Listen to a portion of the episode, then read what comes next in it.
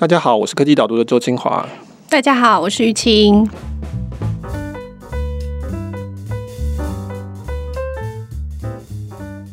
玉清，你小时候或者你现在有没有在做剪贴本？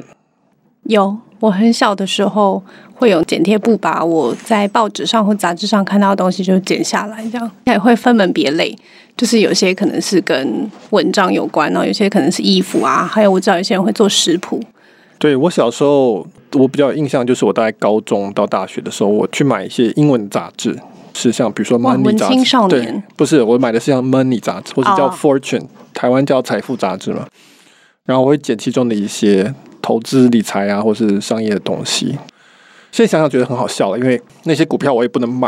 就是我在台湾嘛，那些介绍就是美国的公司或是美国基金什么的，美国企业。但是那个时候就觉得很有趣，没有想到他已经预言了我后来的工作。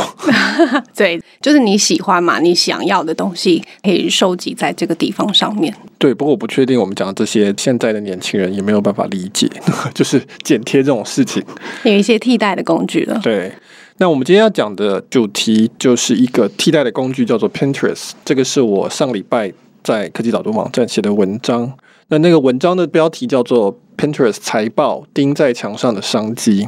这篇我觉得比较轻一点，相较于我们过去几周的讨论，不管是香港反送中游行啊，或是什么隐私权这些，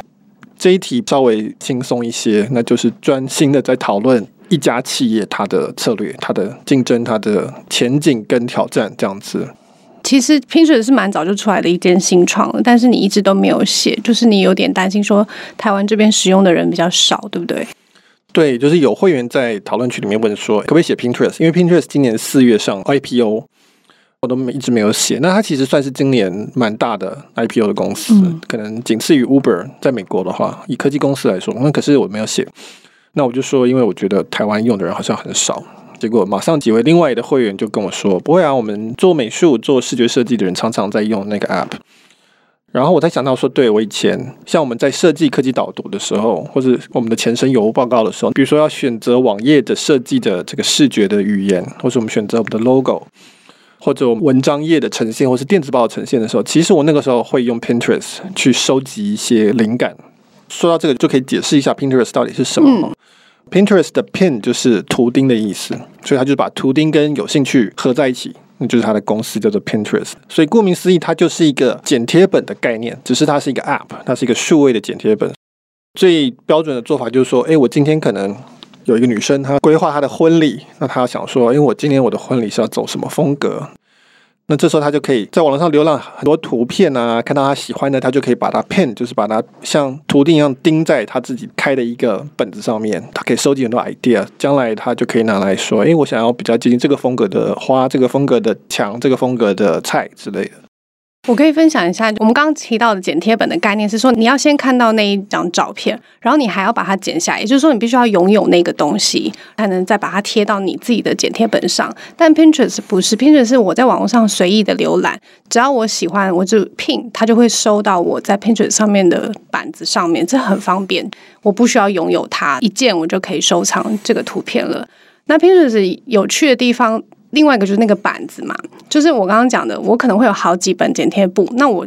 就要管理好几本剪贴簿。可是我在拼纸上面放板子的时候是很方便的，我就随便我就可以开一个板了。所以就讲婚礼来说好了，其实你婚礼当天的布置可能是一个板，婚纱可能是一个板。婚礼的现场可能也有好几个不同的细节，这都可以开设不同的版。在平时上面，我不仅收藏图片很方便，然后我也可以在我想要的类别上面，我就可以开起来了。那这个对我在收集灵感、我在规划上面，其实是一个很方便的工具，又可以分门别类到我想要的程度。少讲了一个部分是说，在规划不管是婚礼啊、居家啊、假期啊这些东西，它其实反而第一步是先跑到 Pinterest 上面去找，诶，因为 Pinterest 是大家拼过去的图，就表示这是大家筛过的图了，那是大家喜欢的，或者是某一些人情景里面很美好的图，所以我上 Pinterest 找比我上 Google 找还要更好。后来大家都很习惯在 Pinterest 上面，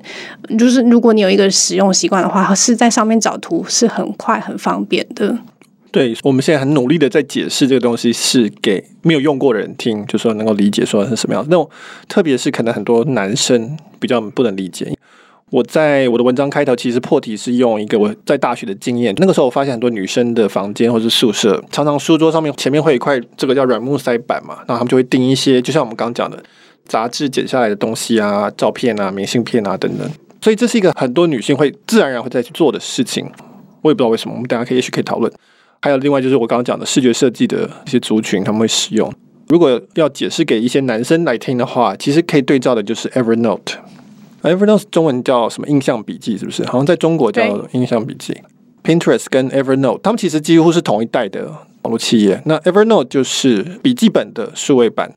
它也是一个 App，但是它也是把纸本的笔记本给数位化。因为它变成 App，所以它有很多的优点。比如说，你可以开很多个笔记本，你可以去搜寻，你可以下标签，上面还可以加一些注解等等，就是很多比纸本笔记本优良的地方。Pinterest 也是类似的概念，它就是把剪贴本或者刚刚讲的这个图钉板给数位化，它就利用了数位化的很多优势，比如说你可以开无限个剪贴板，你可以分门别类，你可以存无限的照片，甚至你可以分享给让其他人去直接看啊，别人就不用从头来做一次了。所以说，今天假设说一个女生她说我在设计婚礼，她也可以去网络上浏览说很多跟婚礼有关的照片。那她也可以说，我去找，有些人已经整理好，说啊，这个叫做巴哈马风格，这个叫做中国古典风格，这个叫做基督教风格，那他就直接去看就好了。所以他们两个是同一代的软体企业，然后其实切入市场的策略是蛮接近的。当初产品的概念就是把一个实体很有用的东西数位化、网络化，利用网络的优点去扩大它的功能，两个都算是相当快的就找到一大批的忠诚的用户。从我的角度很有趣，就是说它比 Evernote 晚上是非常的多，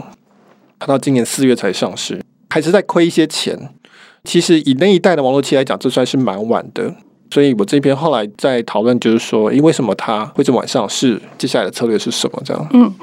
前面提到这两个例子，他们其实分别收藏的点不一样。Evernote 主要是以文章文字为主，然后 Pinterest 是以图片为主。然后 Evernote 到现在还是蛮像是一个工具类型的，对不对？不，它没有像 Pinterest 这样发展成是一个广告主可以放广告在里面，让更多人去看到的。他们后来路线算是蛮不一样。对，我在文章里面有稍微对照，事实上是三个软体都是同一代的，那就是 Evernote 是笔记本，Pinterest 是剪贴本，那还有一个就是 Facebook，那它是毕业纪念册。可以发现说，数位化之后，他们的方向其实有很大的不同。Evernote 最后就变成一个非常工具化的软体，它就非常个人使用，收费就是我们叫 Premium，就是免费加付费的概念。那它就是一个很工具的东西。但是 Facebook 你就看到它本来是一个把实体的毕业纪念册，Facebook 就是英文的毕业纪念册改成网络，但是它就往非常社群的方向、非常互动的方向去走，从来没有收过钱。Pinterest，我记得它其实一开始的时候，蛮多人也是讨论它是不是会有像 Evernote 这样付费的功能的发展。因为既然我都已经使用它作为我剪贴簿了，那它是不是还可以有更多符合我使用上面的需求？好像这中间有挣扎一回。不过现在主要是往广告的方向。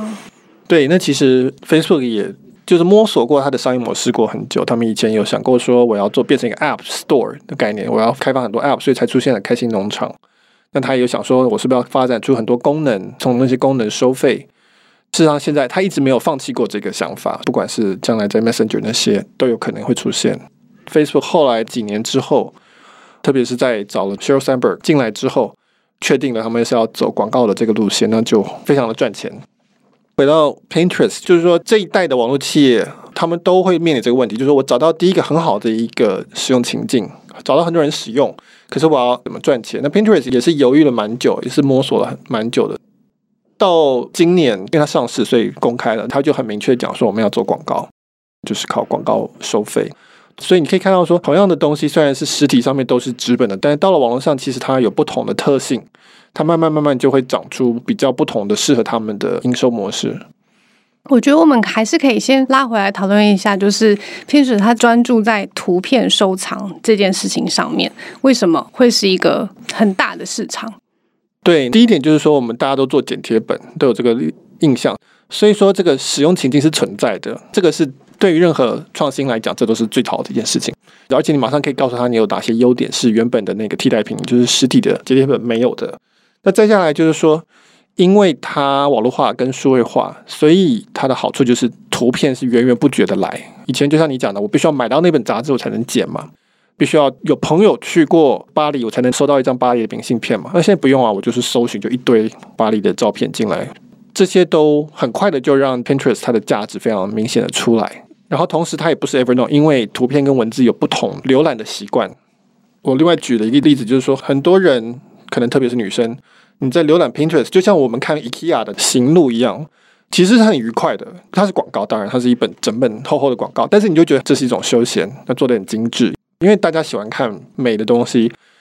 或者是以 Pinterest 他们自己的 CEO 的话，这个都叫做 inspiration，它呈现的是我们渴望成为的样子。我们希望置身在这么漂亮的北欧风家具的房间里，我们希望是时尚杂志里面漂亮的这个人，我们希望婚礼是这样美轮美奂的哈，所以 inspiration 这是每个人都需要的，我们大家都喜欢做这个梦。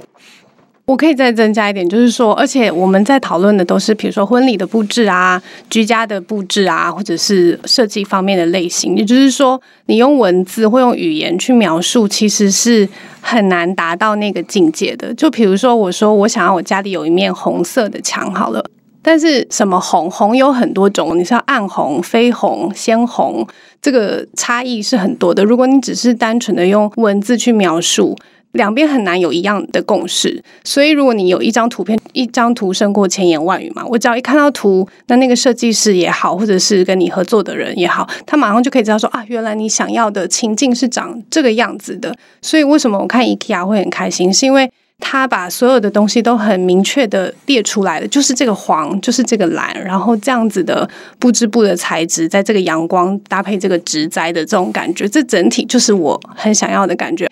重点是看的人用看的时候，他也知道你想要的那个样子是什么，所以那个共识是可以比较容易去达成的。对，这个都是它的优点。就是说，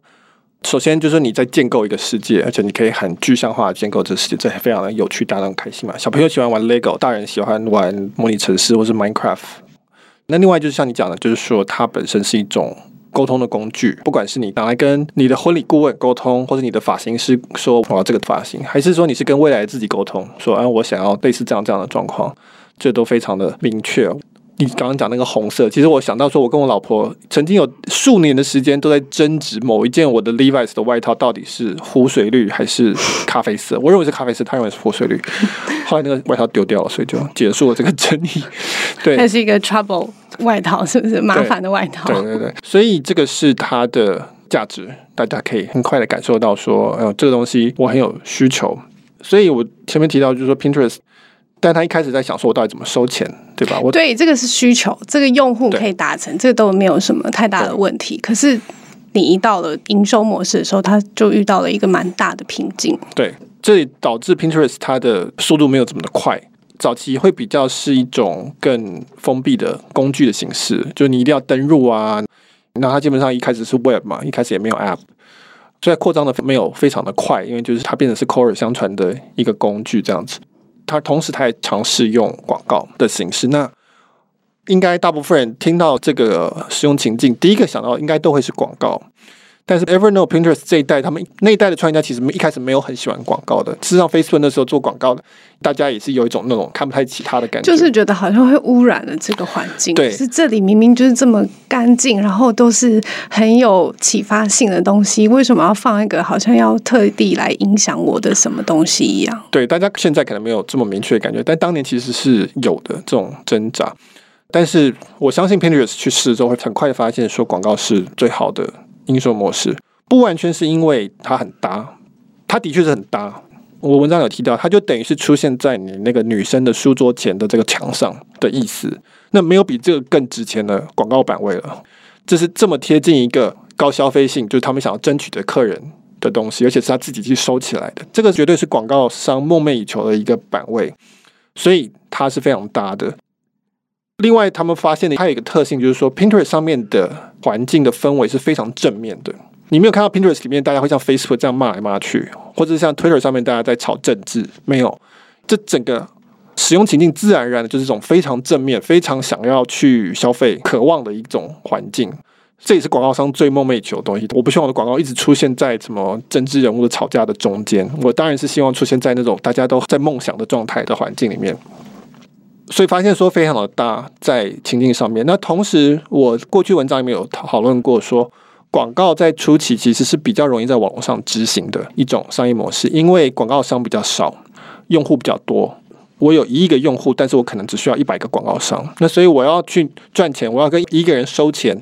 远不如我跟一百个人收钱，每个人收很多钱就好了。这个是交易成本的问题，跟执行的问题，还有技术的问题，所以都会导致说，网络的最早的商业模式一定是从广告开始的。用户付费其实是更困难、更需要交易市场技术，也需要更复杂的东西。那所以 Evernote 在这一点其实是非常吃亏的，他们后来一直都过得很辛苦。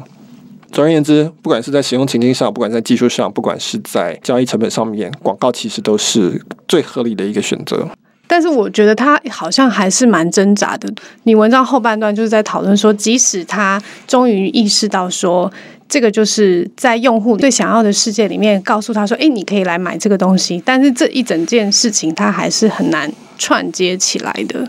对，Pinterest 没有做的不好。它现在是独角兽，它市值有一百八十几亿美金。所以前面提到，它可是今年仅次于 Uber 第二大的这个上市案。就目前为止，我们讲十亿美金的独角兽，它是一百八十亿美金，所以它已经是十八倍的独角兽。我们不能说它做的不好，我相信台湾每一家新创都希望自己做的跟 Pinterest 一样的不好哈。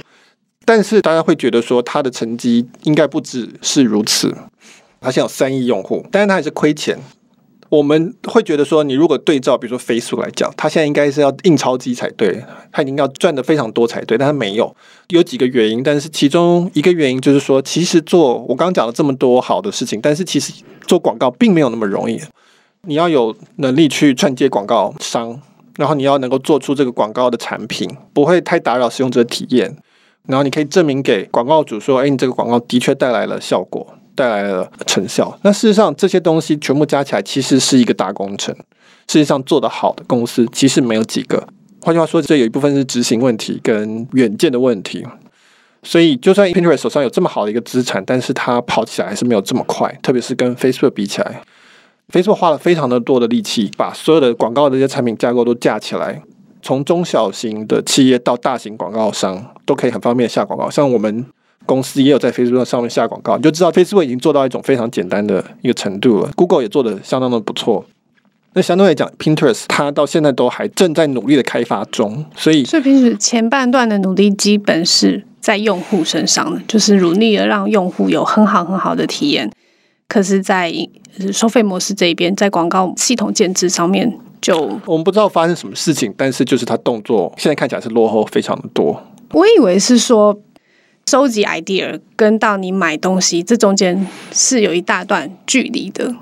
我喜欢这些，我喜欢这些，不代表我想买这些。所以广告的部分在这里，它的效力会低很多。它只是一个让我有一个印象，让我有一个喜欢的感受。但是到我想要买的那个程度，是距离有点远的。那所以在平时上面要做广告是有难度，它很难去说服广告主说：“哎，你看这个是。”用户有喜欢你的东西，想要买你的东西的意思。OK，这是好问题。那这文章里没有提到我们消费历程的这个事情，就是说我们一个人买东西做一个消费，它其实这个消费历程是有很多阶段的。以网络业发展的历程来讲，你越靠近最后结账的那个阶段，你越容易开发出第一个广告出来，越容易证明你的广告的效用。比如说亚马逊，它就很容易去收广告费，它可以很清楚跟广告主讲说：“你给我下广告费。”我就会让你的产品页提高点率多少，那你就会带来多少营收。那所以这种我们叫做 performance base，就是绩效型的广告。这个是网络的新的产品，它是很容易去量化，因此它会很快的出现。那我们讲传统的广告，比如说我们品牌形象广告 （brand advertising），就是它只是要给你一个印象，给你一个潜意识的好感，它并没有要马上让你去转化成单，因为也没办法，你可能在看电视，你可能在看高速公路的看板。你可能只是在计程车上而已。那这种广告是比较传统电视媒体广告。那这个其实是比较传统的行之有年的广告，但它很难去衡量绩效。以前那句话就是说，一半的广告费是没有用的。问题是你不知道是哪一半广告费是浪费的。那 Pinterest 相对来讲，它的位置是站在消费里程的中间。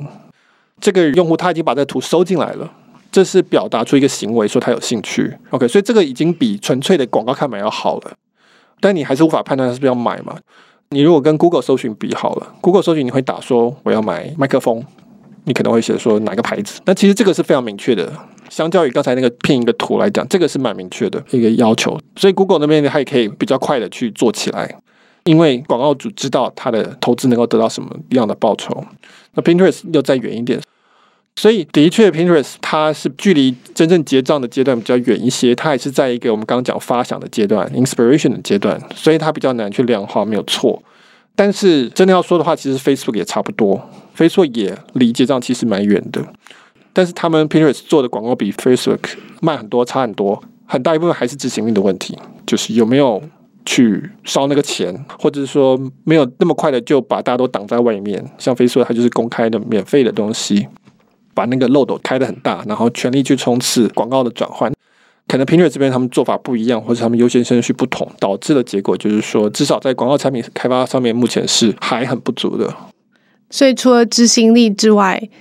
如果有在下广告的人，大概是会知道，你去看那个 Pinterest 广告，好像大概就只有五种类型吧。大概就是说，你可以上一个你的商品的版面在哪里啊，然后影片啊，然后带一两种形式。但是你到 Facebook 广告的时候，它非常的复杂，它可以从你要做什么事情，你是要流量，还是你是要购买，还是你是要转化成这个 email 清单等，它有各种不同的行为，然后你随着它的这个设计，每一步都可以做很细微的调整跟设定。我知道那个 Google 的关键字也是一样的道理，就是在下广告上面。难怪人家是会有一整套生态系，是专门在服务 Facebook 广告或 Google 广告的，因为它就是可以做那么细致的设定。那但是 Pinterest 这边好像就还没有这样子的现象出来。Pinterest 还有另外一个很重大的威胁，就是大家都觉得说，哎，Instagram 不是也在做一模一样的事情吗？就是它也是很多图片在上面的，那会不会 Pinterest 会越来越不重要？因为大家都在 Instagram 上面做图片的收集啊，它也可以一样。那它广告系统又在后面，完全可以沿用 Facebook 广告系统，这么强大的对手。对，Pinterest 上次甚至说，它有列出我有印象两个最重要的竞争对手，一个就是 Instagram，脸书集团的 Instagram，另外一个是 Google Photos。这两个产品你都可以像 Pinterest 一样，你可以把照片收起来，而且你可以开一个相簿，帮它取个名字，比如说 Instagram 上面它有叫 Collection 嘛。就是说我可以收藏这些照片，叫做通常我看到比较多的，好像是说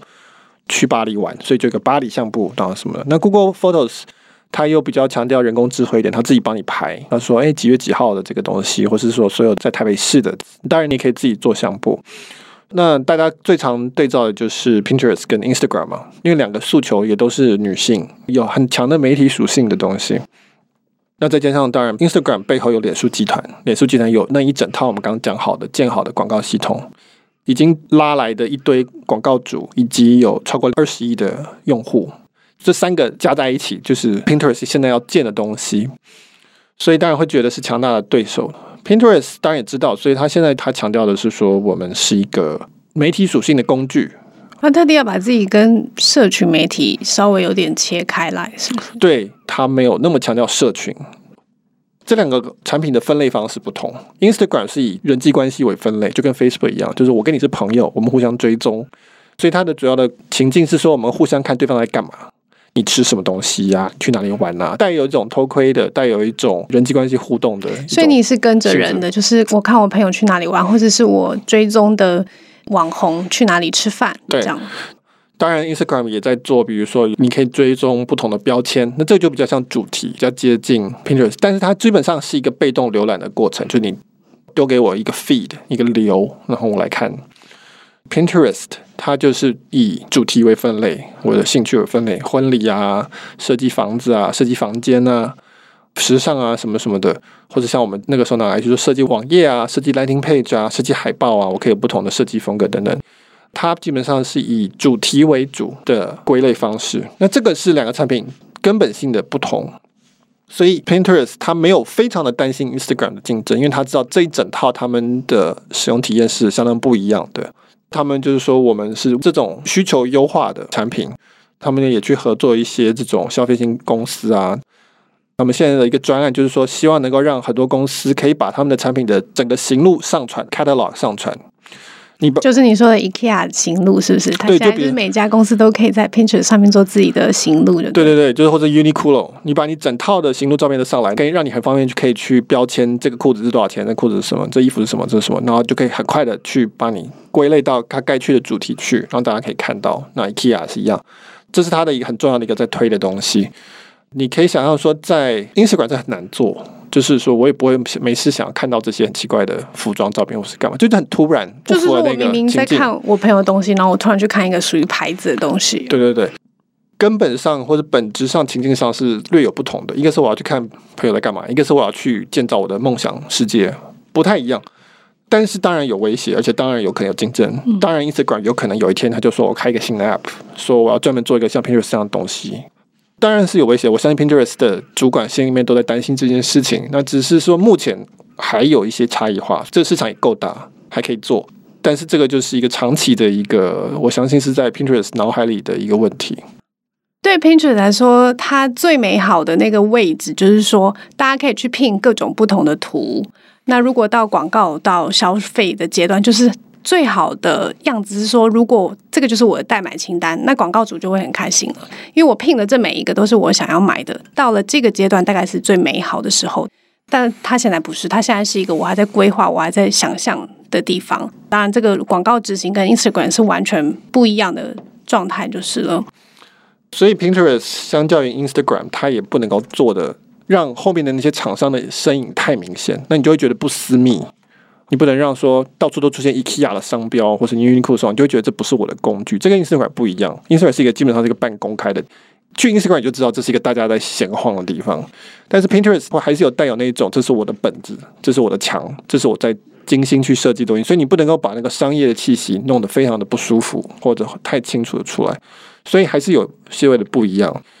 而且 Instagram 上面也不是只有图片，它还有非常多影片，而且是很多媒体也会使用 Instagram 作为沟通的管道，所以我会常常看到很多国家地理频道或者是英国广播电台的新闻的报道等等。所以 Instagram 上面是一个就跟脸书有点像的，它就是一个比较复杂、比较多媒体讯息的地方。对，它跟 Pinterest 目前专注在图片，而且是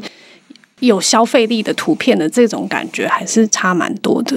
对，那 Pinterest 也有在推影片啊，那他们推法可能就又有一点不一样，就是，所以我觉得还蛮有趣啦。就是说你可以看到同样只是图片的 App，但其实有很多不同的需求，很多细的情境可以去做，然后有不同的营收模式，有表面上看起来很清楚的地方，也有底下要把它建起来很复杂，然后很花钱的地方。希望大家没有用过 Pinterest 的人，如果听到这个觉得好像有符合你的需求，你可以去试试看。